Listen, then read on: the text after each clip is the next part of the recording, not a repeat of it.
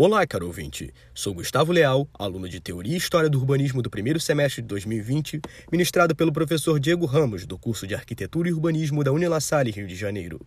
Neste podcast, falarei a respeito das cidades modernas, tratadas no capítulo 14 do livro História da Cidade de Leonardo Benévolo. Este trabalho foi realizado em conjunto com Jennifer Antunes, Juliana Richa, Luísa Breiner, Santara Lima, Vitória Jarrara, Fernanda Lima, Giovanna Sena e Nathan Heiser. As cidades modernas. A arquitetura moderna foi a busca de um novo modelo de cidade, onde os artistas e técnicos propõem um novo método de trabalho. A cidade pós-liberal é esteticamente considerada feia pelos artistas, o que gerava uma crítica. Ser moderno era viver o seu tempo. Logo, os artistas, arquitetos e técnicos têm a necessidade de romper com o passado. A arquitetura desse período foi extremamente inovadora, portanto, muitos arquitetos importantes na história eram inovadores e estavam insatisfeitos com os modelos do passado. Queriam construir algo original, independente do que já existia. Na segunda década do século XX, com a ocorrência da Primeira Guerra Mundial, a pintura deixa de ser apenas um meio de representação do mundo, e os pintores começam a representar a cidade, desmontando esse espetáculo cotidiano como um homem da cidade passam a ter maior liberdade, com novas possibilidades de trabalho, e veem o mundo de uma forma diferente, independente dos modelos tradicionais. São instantâneos, transitórios, como por exemplo o movimento neoplástico de Stil nos anos 20, onde o artista Pierre Mondrian estudou artes em Amsterdã, une a arte e a técnica, provando que um depende do outro e se ajudam de forma unilateral. Inicialmente, ele pintava paisagens sombrias, com cores escuras e acinzentadas, mas logo adota o cubismo e futuramente o abstrato, que se torna sua identidade, e o fez ser reconhecido mundialmente. As linhas ortogonais, as cores primárias, queria retratar o equilíbrio das formas. Tendo, portanto, inspirado diversos artistas, designers e arquitetos que adotam o conceito em suas obras. Por exemplo, o arquiteto Gerrit Rietveld, o artista e arquiteto Van Doesburg também foi um dos fundadores e líderes do The Steel, assim como Mondrian. A invenção do processo Bessemer, que ocorreu em 1856, facilita a difusão do aço, que permite milhares de descobertas. A construção de máquinas mais eficientes, estruturas de edifícios gigantes, como os arranha-céus, que podem chegar até a 100 andares. Por exemplo, a Torre Eiffel. A Ponte do Brooklyn é outro exemplo, construída no ano de 1873, e de Washington sobre o Hudson, de 1828. A invenção do dínamo, em 1869, permite a utilização da eletricidade como força motriz. O telefone, em 1876. A lâmpada elétrica, em 1879. O elevador, em 1888. O motor à explosão, em 1885. Permitindo a utilização de petróleo para desenvolver navios, automóveis e mais tarde os aviões. Notamos então, caro ouvinte, que há um período muito vasto em descobertas que facilitam nossas vidas até os dias atuais. Foram os anos imprescindíveis para a nossa história. Porém, o caos está formado. As cidades estão mais cheias, crescendo cada vez mais. Londres, por exemplo, chega a 4 milhões de habitantes. No final do século XIX, as cidades do mundo todo acompanham o crescimento europeu. Os mestres da arquitetura moderna foram os primeiros a tentar introduzir este método na prática de construção e do urbanismo. Os mestres eram Walter Gropius, Mies van der Rohe e Le Corbusier.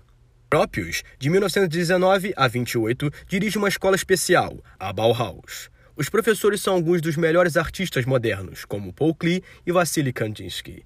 Os estudantes aprendem a nova maneira de projetar. Uma gama de objetos forma um ambiente moderno, desde móveis até os bairros. Mies van der Rohe, o último diretor da Bauhaus, inicia projetos simples e exemplares, dirigindo algumas importantes iniciativas públicas, entre as quais um bairro excepcional em Estocarda, chamado Weissenhof.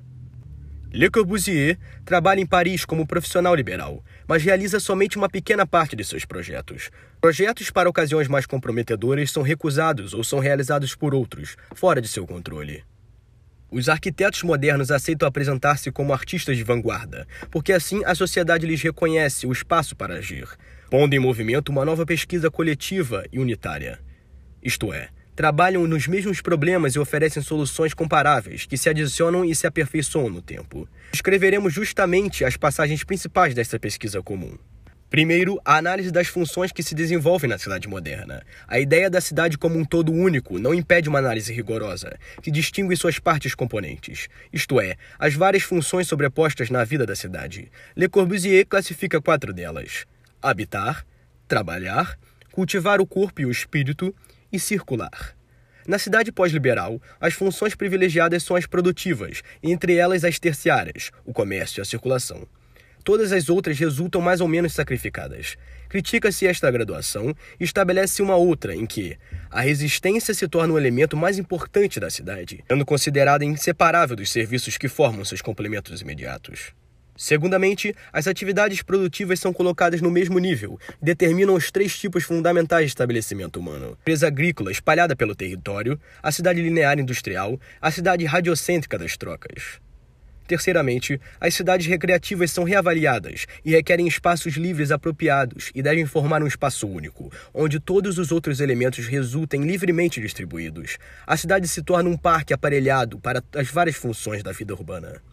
Em quarto lugar, a circulação tradicional é selecionada segundo os caracteres dos vários meios de transporte e as necessidades das outras funções. A rua corredor deve ser substituída por um sistema de percursos separados para os pedestres, as bicicletas, os veículos lentos e os veículos velozes, traçados livremente no espaço contínuo da cidade-parque.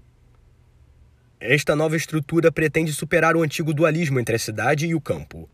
Desde o início, os arquitetos modernos criticam a combinação entre o interesse público e a propriedade privada, que já se encontra na base da sociedade burguesa, indicando, portanto, uma alternativa a se alcançar: a reconquista do controle público sobre todo o espaço da cidade.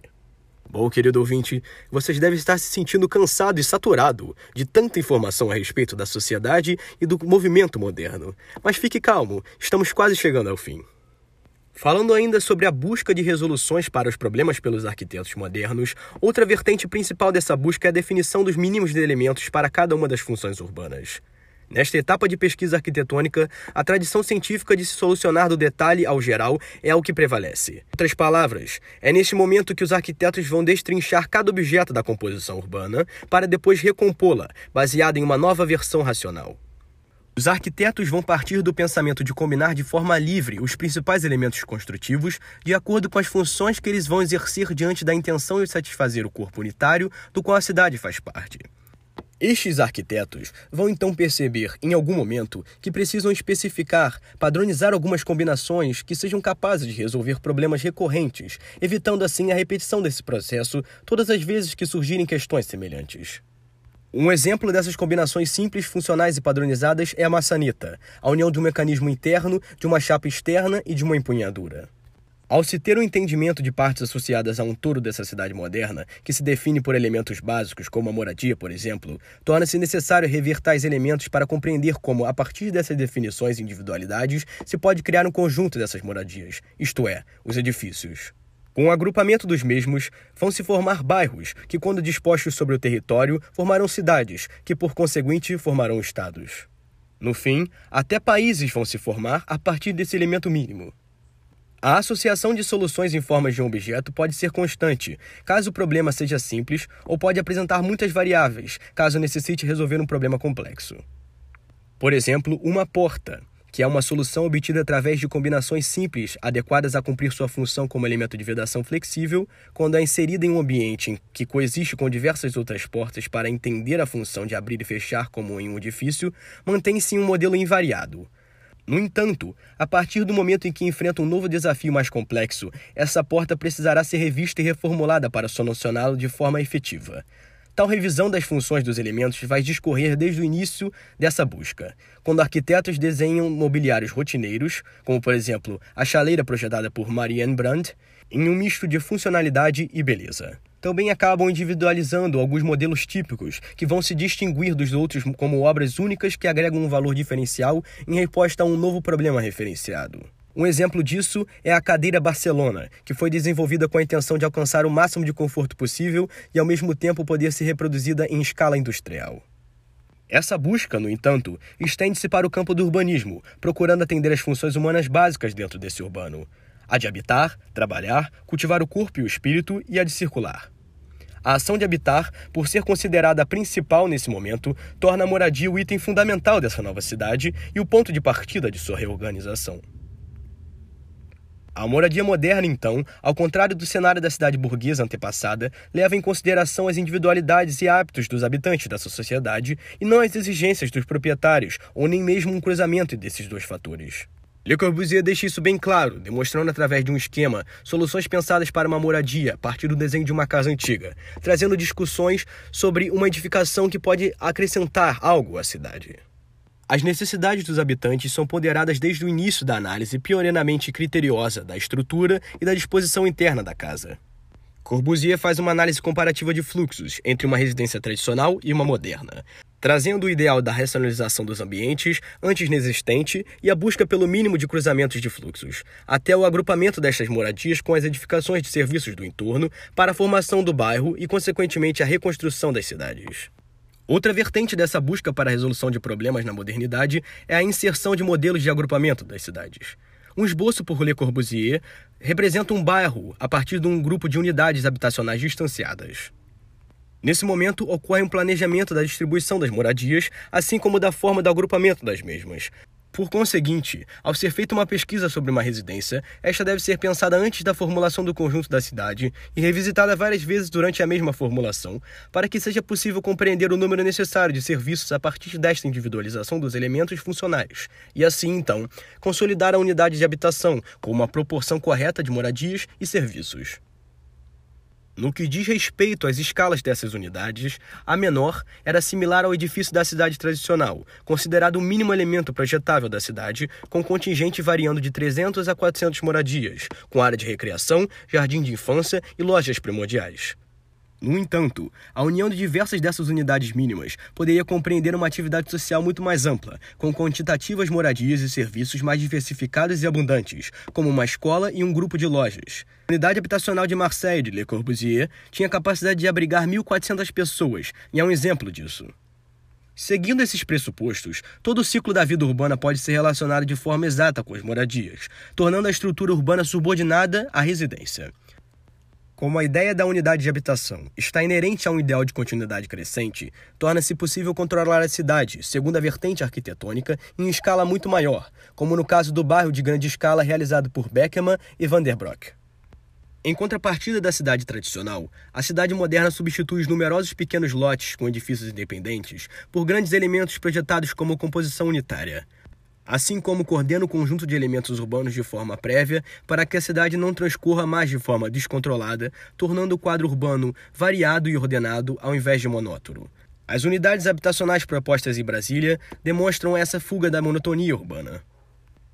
Bom, caro ouvinte, finalmente chegamos ao fim da jornada pela cidade moderna. Lembre de acessar também o nosso material disponível a respeito do capítulo 15 do livro A História da Cidade de Leonardo Benévolo. Um forte abraço e até a próxima.